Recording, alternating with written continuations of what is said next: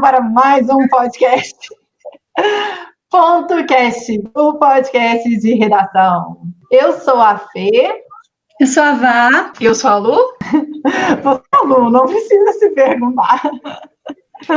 Não, é, é uma crise de identidade, eu acho, momentânea que eu passei aqui agora, mas já me recuperei. Eu sou a Luísa, tá, gente?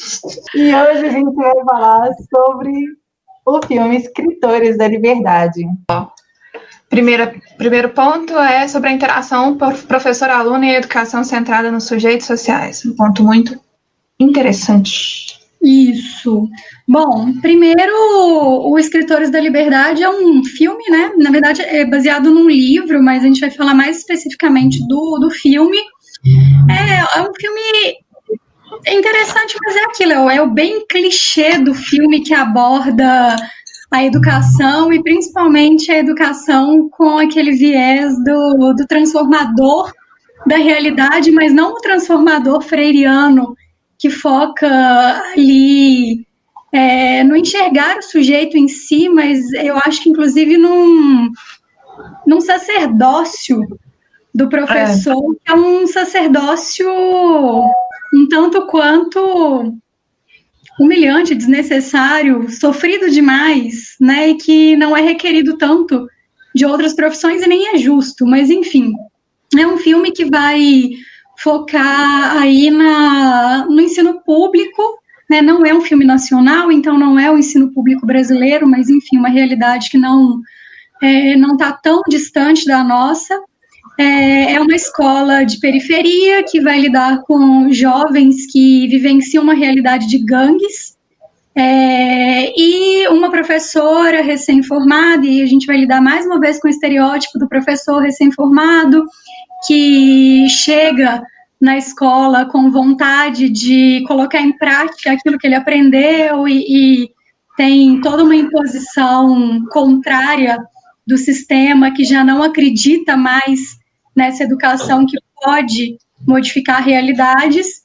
E essa professora, então, ela vai ser colocada em uma turma que também entra no estereótipo da turma problema, que é aquela turma que nenhum professor quer trabalhar, a turma em que os alunos não, não têm motivação para estudar, e ela consegue elaborar um trabalho ali, que é um trabalho diferenciado, focado sim nos sujeitos, né, porque ela vai enxergar é, na dor deles uma oportunidade de aproximação, ela vai conseguir, não tanto com apoio da escola, ou até praticamente sem apoio da escola, mas com um, um esforço particular e uma sobrecarga absurda, que compromete inclusive a vida pessoal dela, é, modificar a realidade desses jovens e, enfim, escritores da liberdade, porque ela vai utilizar inclusive a literatura como é, um suporte para esse projeto de modificação da, da realidade desses alunos.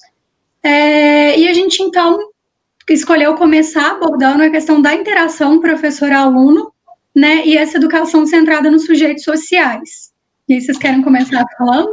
Vai, podemos falar então. É, acho que é legal abordar um pouquinho até dessa questão do contexto do filme, né?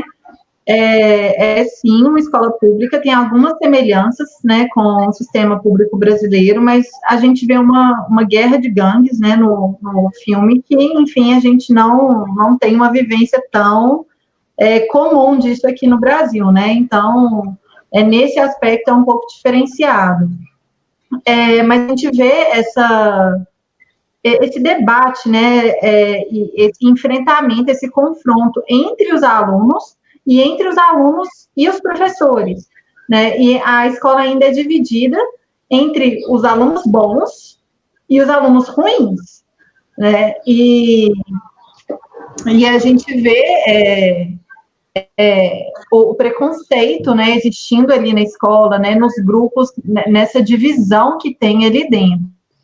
E a, a completa falta de apoio, de fato, aí, né, da, da escola para o projeto que a professora tem, né, que é, igual a Vá falou, superado, né, a profissão idealizada, ela para conseguir comprar os livros os alunos trabalham em loja de roupa, trabalham em restaurante, tem mais, né, dois, duas funções extras aí, né, para poder conseguir é, é, chegar, né, alcançar esses alunos, né? E ela vai conseguir com alunos é, enxergá-los mesmo, né, dentro é, e vai fazer com que eles se, se mostrem também, né, né, que vai trabalhar exatamente com questões de guerra. Né? Então, isso é o que vai trazer um contato maior dos alunos com a literatura e que vai fazer com que ela consiga se aproximar mais ainda de, é, desses alunos, né? Sim, é, o que eu fiquei pensando muito nisso, né, do... É um filme de 2007, então não é um filme tão antigo assim, é um filme bem recente até. É, então, é, a gente não está falando do, de uma realidade muito distante no tempo, né, de toda forma. E a gente está falando de outro país, mas a gente acaba pensando na realidade brasileira quando a gente assiste, porque é o contexto mesmo é, nosso, né, como, como espectadores daquilo. É, então a gente começa a fazer muitos desses paralelos, né? Eu acho que é muito marcado como um filme, né? De, que tem ali um fundo racial, querendo ou não, aparece essa discussão. Sim não de forma centrada, mas que está ali presente o tempo inteiro, né? A professora é branca, é, inclusive parece muito novinha, né? Tem essa coisa assim, né? De tá acabado de formar, mas a própria carinha, a atriz que foi escalada, né? Com a cara muito novinha, muito angelicalzinha, muito esse padrãozinho de ah, ela vai ficar assustada, né? É o colar e... de ouro, né? Que usa no pescoço, que ela não tira, né? E eles Pérola, né? É. É, fala: não, você não vai vir com esse colar, você não vai voltar com esse colar. E ela volta com o colar todos os dias, ela tem colar para trabalhar. Né? E ela continua, eu falava, gente, eles vão roubar esse colar dela. Tinha certeza que Estão chamando ia... muita atenção, né, no... para isso, né? Mas é até interessante que não tenha acontecido. Mas enfim, uhum. e aí essa coisa né, dos estudantes latinos, né, para a realidade norte-americana tem muito isso marcado, e os estudantes negros quase como um, a princípio, um quê de vilania, né? Mesmo assim, né? Eu acho um filme muito estereotipado. Ele estereotipa demais. Ele, ele pesa a mão demais nessas estereotipações. É, e eu acho que por isso é menos um filme que vai tratar sobre a educação ser transformadora e vai ser mais um desses filmes que a galera fala hoje em dia do white savior, né? Do, da moça branca que vai salvar esses latinos e esses negros dessa vida do crime ou dessa vida vilanesca mesmo, dessa coisa de ah, porque eles são dali, eles vão ser desse jeito, né? É, e é engraçado, porque quando eu assisti esse filme, eu assisti esse filme na faculdade, inclusive. Tinha um projeto específico é sobre usar cinema. É, sobre usar cinema em sala de aula, eu assisti, eu devia ter 18, 19 anos. E eu achei lindo, eu chorei. Mas hoje eu olho para ele com um, quê muito crítico, né? Porque eu percebo que essa interação entre professor e aluno foi muito estereotipada por outras coisas, né? Eles escolheram uma estereotipação muito baseada nessa coisa da raça, enfim, é, de colocar como se fossem dois grupos ali, né? Não que os Estados Unidos não seja um país racista, ele é, a gente está vendo o quanto que isso está em pauta hoje em dia, né, inclusive mas a questão é como se trata isso, né? E o fato de que o tempo inteiro reforça muito mais ela como uma salvadora do que eles mesmos se tornando protagonistas, é o que a Ava falou, né? Não é essa questão freiriana mesmo de enxergá-los como sujeitos e de colocá-los no centro da educação, é o contrário, né? É de salvar, né? Então eu acho muito, muito indicativo de 2007, esse filme, sabe? É um filme que fala assim, não, vamos falar aqui sobre educação transformadora, sobre como a gente pode, escola pública, como que isso aqui tem, mas ainda de um ponto de vista muito branco, muito elitista, né? Eu espero que a gente já esteja começando a superar isso mais. Eu, pelo menos, já vejo muito mais criticismo né, em relação a essas obras do que tinha uhum. antes. Acho que hoje a gente trabalha com uma visão muito mais crítica a respeito disso, eu acho que, inclusive, essa visão estereotipada ela é cruel, inclusive, com o professor. Eu acho que um filme desse, ele não é um filme justo com o professor. Né? Eu estava conversando, inclusive, com a minha mãe, né, já fazendo um, merchan, e a gente vai ter a semana de, de entrevistas com profissionais, com, inclusive com a Lu, nossa historiadora maravilhosa, mas também com Mames Poderosa, pedagoga, e ela estava falando sobre isso, de quantas vezes que ela de fato para promover alguma atividade, alguma coisa, tirou dinheiro do bolso. Né, e fazia xerox de atividade aqui em casa, usando a impressora daqui, a tinta que ela comprou. Só que isso não é motivo, sabe, para exaltar e para falar: olha que lindo, eu estou tirando dinheiro do meu bolso para fazer uma atividade extra para os meus alunos. Olha que legal. Eu compro tinta para a impressora que eu paguei para fazer uma atividade para os alunos. Não é sobre isso, sabe? E exalta-se isso como se fosse, assim, um grande evento maravilhoso para ser louvado. Quando isso deveria ser problematizado, porque não é ok, principalmente se a gente pensar aí na rede pública que deveria fornecer isso tudo, né? A privada também, mas a rede pública que é muito, né, ainda tem muito problema em relação ao fornecimento de, de material e tudo mais. E um professor tem que tirar, às vezes, de um salário que é um salário suado e que nem sempre é um salário suficiente para manter as despesas dele. E às vezes ele deixa de fazer alguma coisa para poder proporcionar ali uma atividade, proporcionar algum momento importante para o aprendizado do aluno, isso é uma questão para ser problematizada e isso é uma questão para ser motivo de vergonha para o país. Isso uhum. não é uma uhum. questão louvável, sabe? Sim. E eu acho também que o filme apresenta isso como se fosse louvável ela trabalhar dois horários a mais, é. sabe? Não que ela escolhe trabalhar, porque, lógico, ela acaba optando por é, trabalhar ali numa loja de, de lingerie e na recepção de um hotel, tudo, mas não, não pela escolha dela. Mas quantas vezes eu acompanhei colegas da minha mãe, que eram pedagogas também, que faziam salgado para vender, que faziam pano de prato, que faziam blusinha bordada, que vendiam bijuteria na escola, para poder complementar a renda. Então, no, no filme, né, a gente vê que ela tem o próprio casamento comprometido, né? Lógico que isso vai passar por uma questão muito mais complexa também ali da relação dela com o marido, mas por uma ausência, né, ali da presença dela dentro de casa, uma questão que poderia ter sido conversada, poderia ter sido resolvida, mas nem em casa ela estava, pelo excesso de dedicação no trabalho, para poder fazer o papel, bem do que a Lu falou ali, da branca salvadora, né? E isso tudo é mostrado como se fosse louvável. Então, eu acho que é, é muito a perspectiva. Acho que a Lu resumiu muito bem. É você pensar como mostrar isso. Não que isso não aconteça, isso acontece. Né? Quantas histórias a gente vê de professores que, de fato, deixam de ter as coisas dentro de casa, professores que vendem coisas que têm para poder proporcionar para alunos, professores pagando comida, sabe? Ajudando com cesta básica, alunos que passam necessidade, doando material. E professores deixam de, às vezes, proporcionar um conforto para si mesmo para dar um mínimo de dignidade a um aluno. Só que a abordagem tem que ser dada a isso é uma abordagem crítica, é uma abordagem de problematização, que é diferente da discussão que muitas vezes é feita.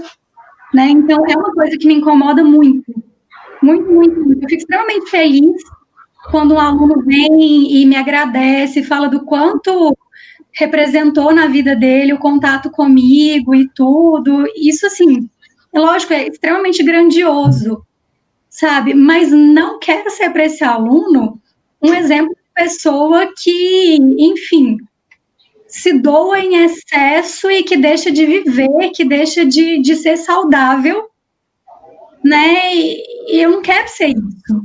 Eu quero ser um exemplo saudável, um exemplo positivo, um exemplo de que ele pode alcançar alguma coisa sem ter que cometer esses excessos, né? uhum. né? Então, é uma questão que precisa ser problematizada e não só exposta como algo extremamente louvável. É, e eu acho que é, é uma das abordagens que, inclusive, falta no, no, no filme, né? que é o embate dela de frente com a escola. Ela aceita relativamente muito fácil o não auxílio da escola ali, né? O não auxílio é, do, do Estado, né?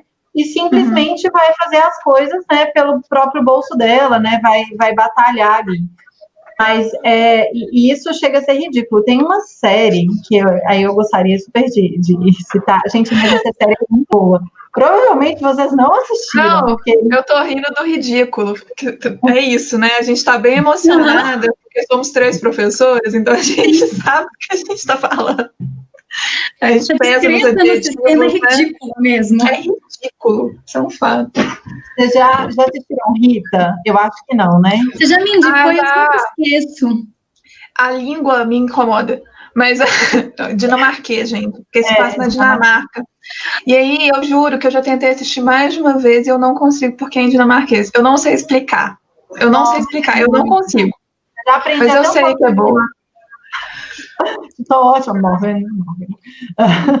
É, mas enfim, é muito boa a série porque ela aborda, é, ela também é uma professora que trabalha em escola pública, é lógico que é uma escola pública da Dinamarca, está né, tá muito longe dos problemas que a gente tem aqui no Brasil, a escola, né, tem uma cara de escola particular brasileira, mas eles têm problemas também, e vai trabalhar exatamente com os problemas, é, mas eles encarados pelo ponto de vista dos professores. E ela é uma professora, gente, peraí, química, vem cá, Preta. E ela é uma professora, quer participar também.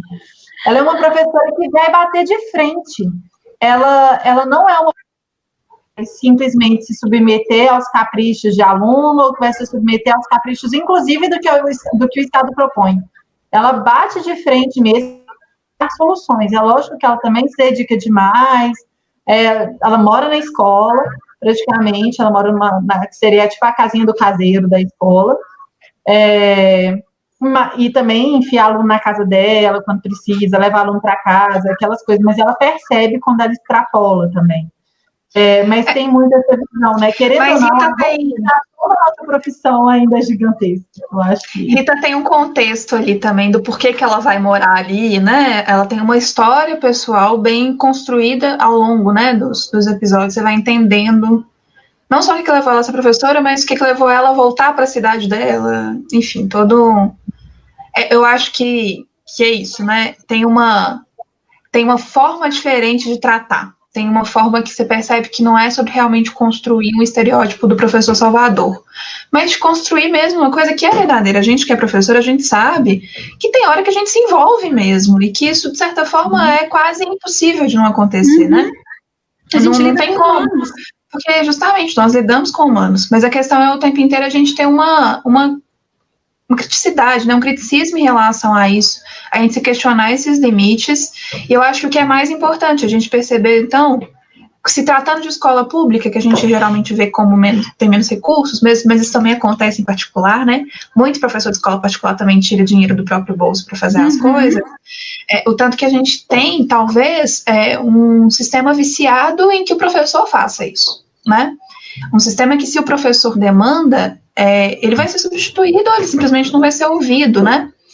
É, então a gente talvez tenha esse contraponto com Rita que eu acho muito interessante, que é isso, ela tem um, um espaço para lutar mesmo por essa mudança dentro do sistema educacional de um país tal qual é a Dinamarca, né?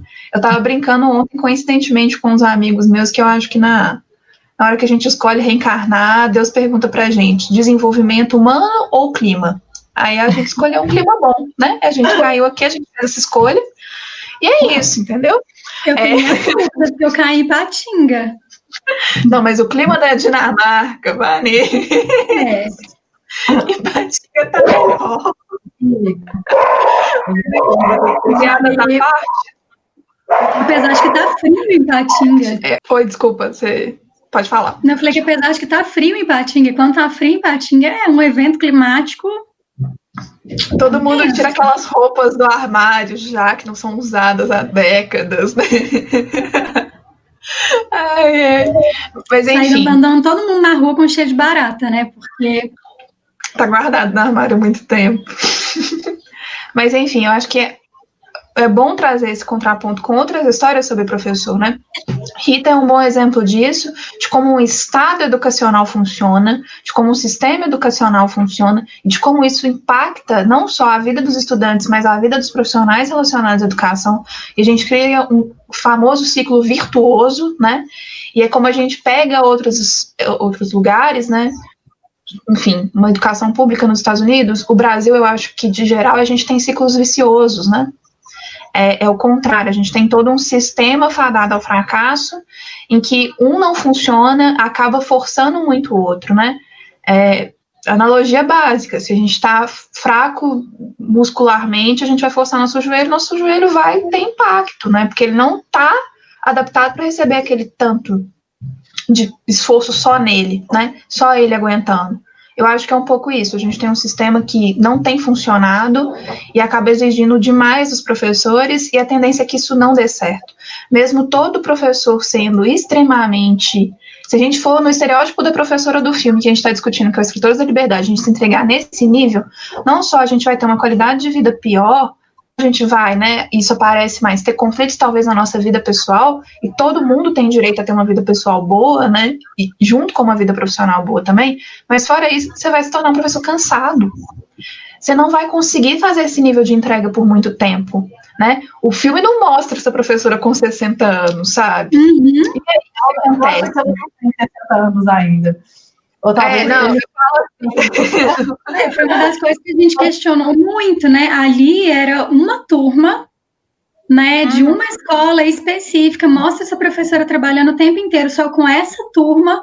Agora, o que é a realidade do professor hoje? É lidar com oito, dez, doze turmas, cada turma ali com no mínimo 30 alunos.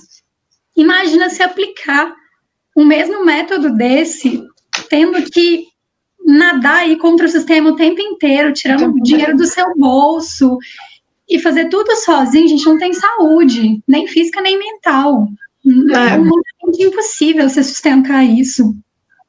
A gente tem um outro filme que eu acho que para mim é o grande filme sobre um professor transformador, que é o Sociedade dos Poetas Mortos, né? Que também é um que também é um filme com o professor de literatura, né, e tal, bem na área de vocês aí é, que não chega nisso porque escolhe se passar num ambiente que os problemas são outros, né?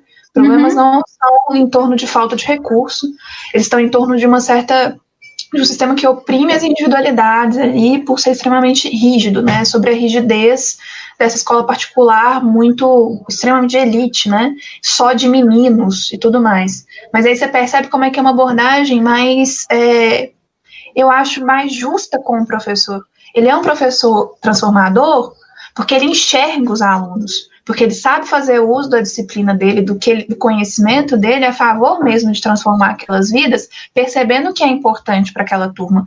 Não é porque ele tem dois empregos a mais e, e sabe, tá se matando e, e, e, por aí vai, sabe?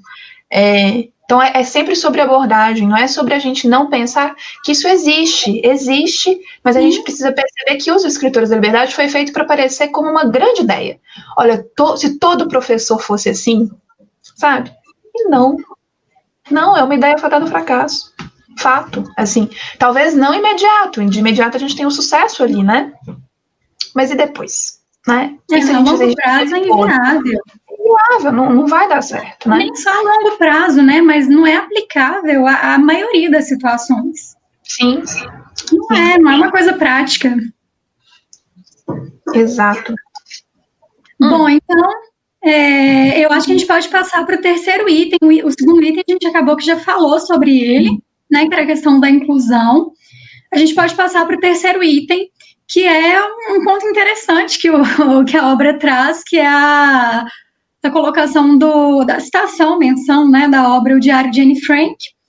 É, eu acho interessante porque, de fato, por incrível que pareça, muita gente não conhece o livro. É, eu, particularmente, até a minha mãe perguntou se eu tinha lido, eu já, já li, li uma vez. Não é um livro que eu amo de paixão. Não, eu gosto da história, inclusive quando eu estive em Amsterdã, eu fui ao, à casa né, de Anne Frank. É surreal, vejo... né? Sim, muito. É surreal. E sempre que eu vejo coisas relacionadas, eu, eu gosto de ler, eu gosto de procurar, mas o livro em si, né, o diário dela, eu li uma vez e, assim, para mim bastou. Não é um, um livro que eu tenho vontade de ler outras vezes, mas de fato traz uma perspectiva bem interessante. E a professora ela escolhe, né, como um dos suportes ali da metodologia que ela vai aplicar com os alunos, é, ela escolhe a literatura e ela sugere que eles leiam alguns livros e ela vai selecionar livros que, segundo ela, são livros que lembraram os alunos, são livros que, para ela, ela lembra da história desses alunos. E um desses livros é o Diário de Anne Frank. Igual eu falei, né? Ela, ela vai trazer livros que vão trabalhar com contextos de guerra e de conflito, porque isso é a realidade daqueles alunos ali, né? Que é um pouco diferente da realidade dos alunos de escola pública no Brasil. Né? Mas é só eu acho importante fazer, nesse momento, desculpa te interromper, mas é importante, ela só enxerga isso neles, né? É só é. isso. É só isso. É, é, aí a gente pode até retomar, mas era importante ressaltar, eu acho isso. Uma verdade. E é exatamente isso, né? E é o que ela vai buscar é, trazer nessas obras, né? Então vão ser obras que sempre vão falar de ambientes de conflito, de guerra, né? Enfim, e ela vai trazer, então, o Diário de Anne Frank nesse sentido. Né, pensando aí, né, a Vá falou um pouquinho da Anne Frank, de visitar o museu, né, mas quem não conhece Anne Frank, eu acho que vale a pena a gente falar, né, que era uma adolescente, de acho que 14 anos, quando ela começou a escrever o diário dela, né? 14 ou 15 anos. Eu conferi. É, não vou saber a data exata, a idade exata. É, é, ela era uma adolescente que, que vai né, ganhar esse diário dela lá, vai começar a escrever o diário e, coincidentemente, né, vai estourar mundial. E ela é judia e vai é, então sofrer né, com as consequências e vai narrar, né, é, e é um diário de verdade, né, gente, não foi feito para virar um livro, é de fato o diário real dessa, dessa adolescente, é, e vai narrar os dias dela ali, é, e como isso, é, como é, a, a busca, né, e a restrição em relação ao, aos judeus, né, ela vai ser passada os dias na, na, é, nesse período da, da gestão do Hitler. E, enfim, você olhou aí, Lu? Ela tinha 13 anos e ela falece com 15. É, então é mais ou menos nessa. Cheguei perto. É... Sim. Essa construção da adolescência mesmo, né? Ela tá é, naquela fase. Eu não tinha acertado, mas já ela tá naquela fase que você tá virando adolescente. Você ainda não tem certeza que você é, até que você tem. Você constrói a absoluta certeza que você é um adolescente, é justamente entre os 13 e os 15. Aí eu acho que vem o auge ali com os 16, assim, os 16 eles são pesados nesse ponto. Mas os 13 ao 15 você tá ali engatando na adolescência, né? É um período de muita, muita descoberta, né? E muito sofrimento, de certa forma, porque a gente muda muito rápido, né? Sim, e ela, e ela tá vivendo tudo isso escondida, né? Por é, conta de um estado de guerra. É, no início ela não tá escondida, né? Porque no início ela começa a narrar é, a questão de usar o símbolo, né? Do. É, a estrela, né? Para marcar que ela, era, que ela era judia, né? Os judeus eram obrigados a usar antes dos campos de concentração, né, das prisões em massa e das execuções em massa, houve uma política de reconhecer, né, os judeus andavam com uma estrela amarela para que todos soubessem que eles eram judeus. Então foi uma espécie de é um símbolo que foi criado ali para começar já uma estigmatização mais pesada, né? A estrela, ela tem um nome, não tem? É uma estrela, estrela de Davi, é uma estrela de seis pontas, não é? É uma estrela diferente. Eu lembro só da cor dela, você me pegou aqui agora. Eu, o símbolo do judaísmo é a estrela de Davi, que é a estrela de seis é. pontas. Mas eu não sei se era a mesma usada por eles, eu é. acho que não. Eu acho que eles não usavam necessariamente essa mesma estrela. Que a estrela de Davi, eu sei que é o símbolo do judaísmo. Do judaísmo. Uhum. É, e aí eu acho até legal a Lu, já jogar a bola para a Lu mesmo, jogo mesmo, a bola quente que. Falar um pouquinho mais desse aspecto histórico, né, da, da, que, que, a Anne Frank viveu com relação à, à, guerra e por que, que a professora que sabia isso no mundo, né, resolveu escolher esse livro para poder trabalhar com eles. Bom, eu acho que a gente já passou pelos pontos principais, né? Ali a gente tem a Holanda, ela é uma jovem holandesa é, a Holanda é um país que se funda, que se forma já como uma nação, né? Ali. Eu vou te interromper no meio da história que mandei, mas enfim, é a estrela de seis É a mesma, né? Só que amarela. E aí vem escrito, né, judeu. É. Então é assim. É, é uma daquelas coisas que a gente sabe, mas na hora que perguntam a gente esquece. É sempre assim. Ai, Deus, sempre. Eu assim. não sabia que era a Não, é impressionante. Eu não sei quantas primas. Eu tinha, eu tinha minha certeza interna, mas eu fui colocada em dúvida por uma historiadora, então eu fiquei com. Não, pois é, Vanessa, você não saber, eu acho que está totalmente passável. Eu não saber foi um pouquinho de vergonha que eu passei aqui agora, mas acontece, gente. Que na humildade, entendeu? Acontece. Eu não sei quantas fotos eu já vi dessa estrela, eu não sei quantas. Não, eu também, se eu não prestei atenção. Mas é isso aí. É, agora ela tem seis pontos, entendeu? Mas era uma coisa que eu tinha muito. Agora, como diria mamãe, minha mãe fala uma coisa desde que eu sou criança. Ela fala assim: é assim que a gente aprende. A gente não aprende quando a gente sabe. A gente aprende quando, a gente aprende quando a gente passa vergonha, porque a gente não sabe. Então é isso, tu nunca mais esquecerei. Eu acho que quem ouvir isso aqui também vai guardar isso pro resto da vida. É... então vamos lá, né? É, a Holanda é uma nação que se forma ali, né, já em separação com a Bélgica, Luxemburgo, eles têm uma, eles vêm de um mesmo, o mesmo passado ali em comum, né, mas vão virar países diferentes, enfim, que tem uma formação muito, muito bem delimitada, já com uma noção de nacionalidade holandesa a partir da Guerra dos 30 anos, que é uma guerra religiosa, né? Então, pós é, necessariamente ali as reformas religiosas, então o surgimento das religiões cristãs protestantes, a gente depois vai ver na Europa o começo de guerras de fundo religioso mesmo, especialmente em, em referência né, à perseguição ao, aos, aos que não são católicos, né? vai se tornar um lugar para que muitos vão fugir, então muitos calvinistas, muitos luteranistas, né, muitos luteranos, e aí por conta disso muitos judeus, né, o judaísmo é uma religião antiga, anterior ao cristianismo, né? Mas que também enfrentava muito preconceito, muitos judeus também vão para a Holanda. Então, a Holanda acaba sendo um país que tem muitos, muitos sujeitos de religiões muito diferentes e que sempre tentou preservar ao máximo essa bandeira de é, tolerância religiosa, porque se fundou muito em função das perseguições, né? É, é importante dizer isso porque querendo ou não, isso vai fazer com que a Holanda, na época mesmo da ascensão nazista, não só por uma questão mesmo de território, né, de expansão territorial, seja uma espécie de alvo, né? Tem, tinham muitos judeus na Holanda, então vai ser um país que vai virar um alvo. Então, quando a Holanda for de fato, né, é, invadida, vai começar a acontecer com a Holanda o que acontece com outros países, outras nações que são invadidas nesse período também. Então, vão começar a acontecer uma essa perseguição aos judeus.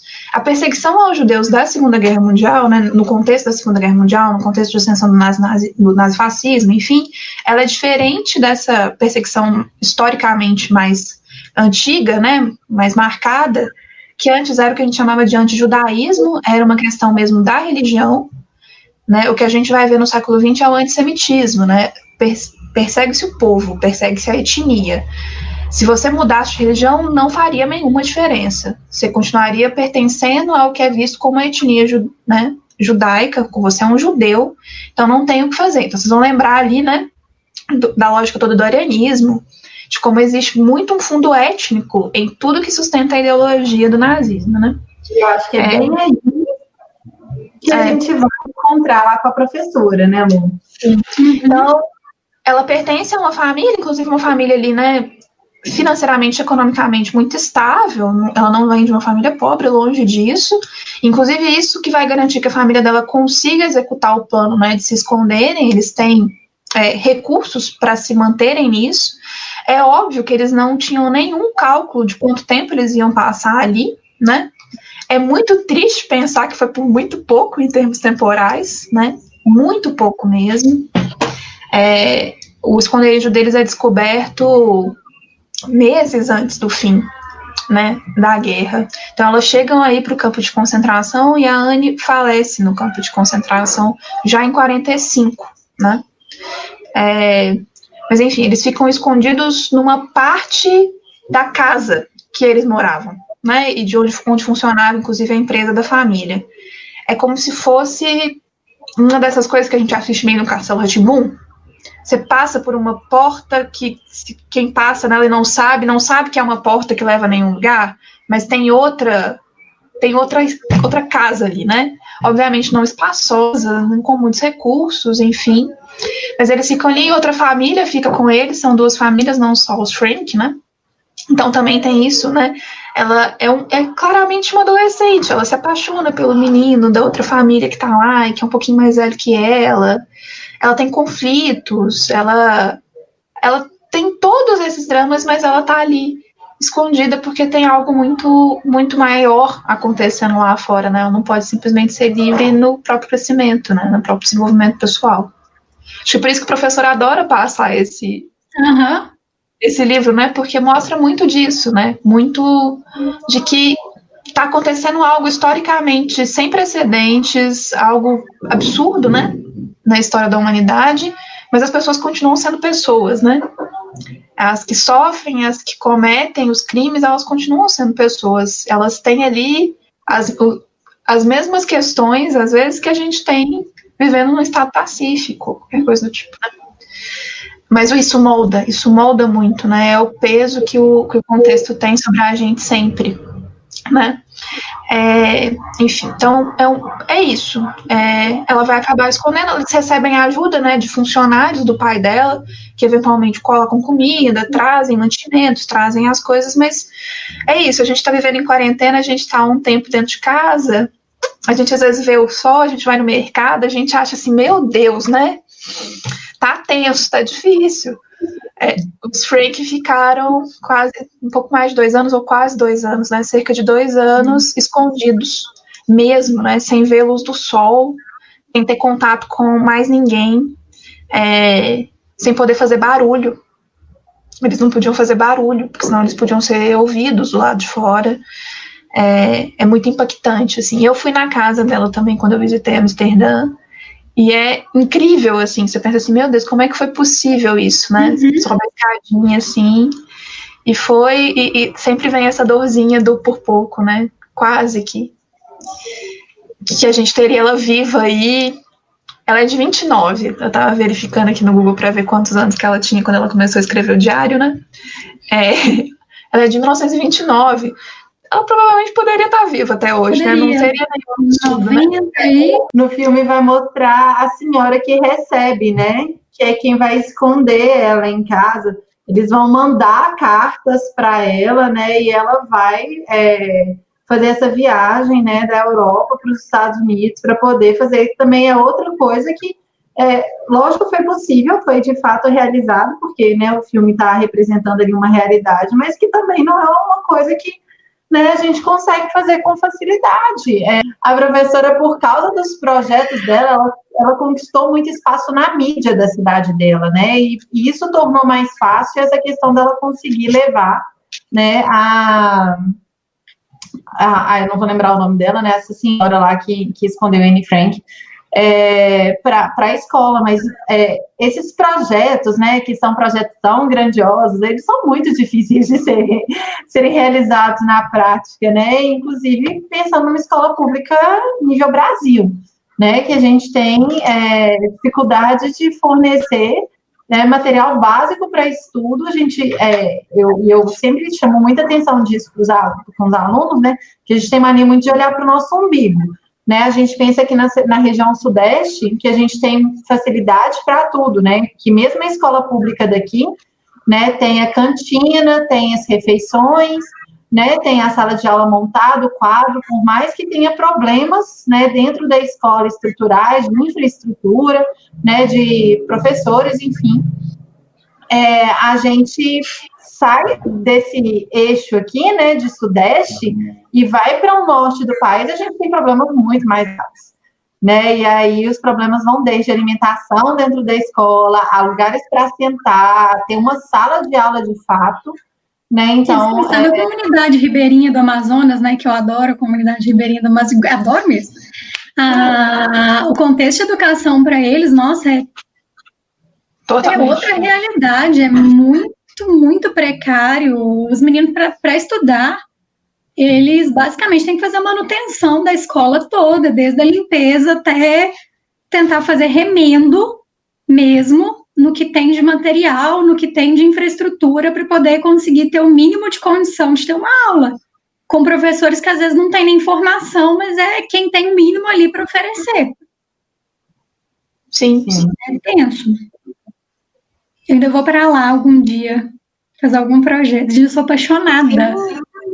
Começou com uma, começou com uma doeirinha básica de temas difíceis de redação para os meninos. Foi, e eu apaixonei, eu comecei a pesquisar e, tipo, hoje eu tenho paixão com comunidade ribeirinha do Amazonas. É, ou, o que eles fazem para sobreviver é fora do sério. É muito mágica. Propõe um, um episódio sobre isso, hein? Acho que as pessoas precisam conhecer a, as comunidades ribeirinhas. Exato, porque eu juro, eu gente, acho. eles sobrevivem na base da mágica. Não vou nem falar que é do milagre, não, que nós não vamos entrar nem em proporções religiosas aqui. É na base da mágica, porque falta tudo. Falta tudo. A desassistência é num nível extremo. E eles estão lá. É surreal, não é muito, muito impressionante, topo demais. É, tem, é, a gente tem falado muito, né, hoje, por conta do filme, né? Precisa ver como é que é o que fica mais forte do filme, né?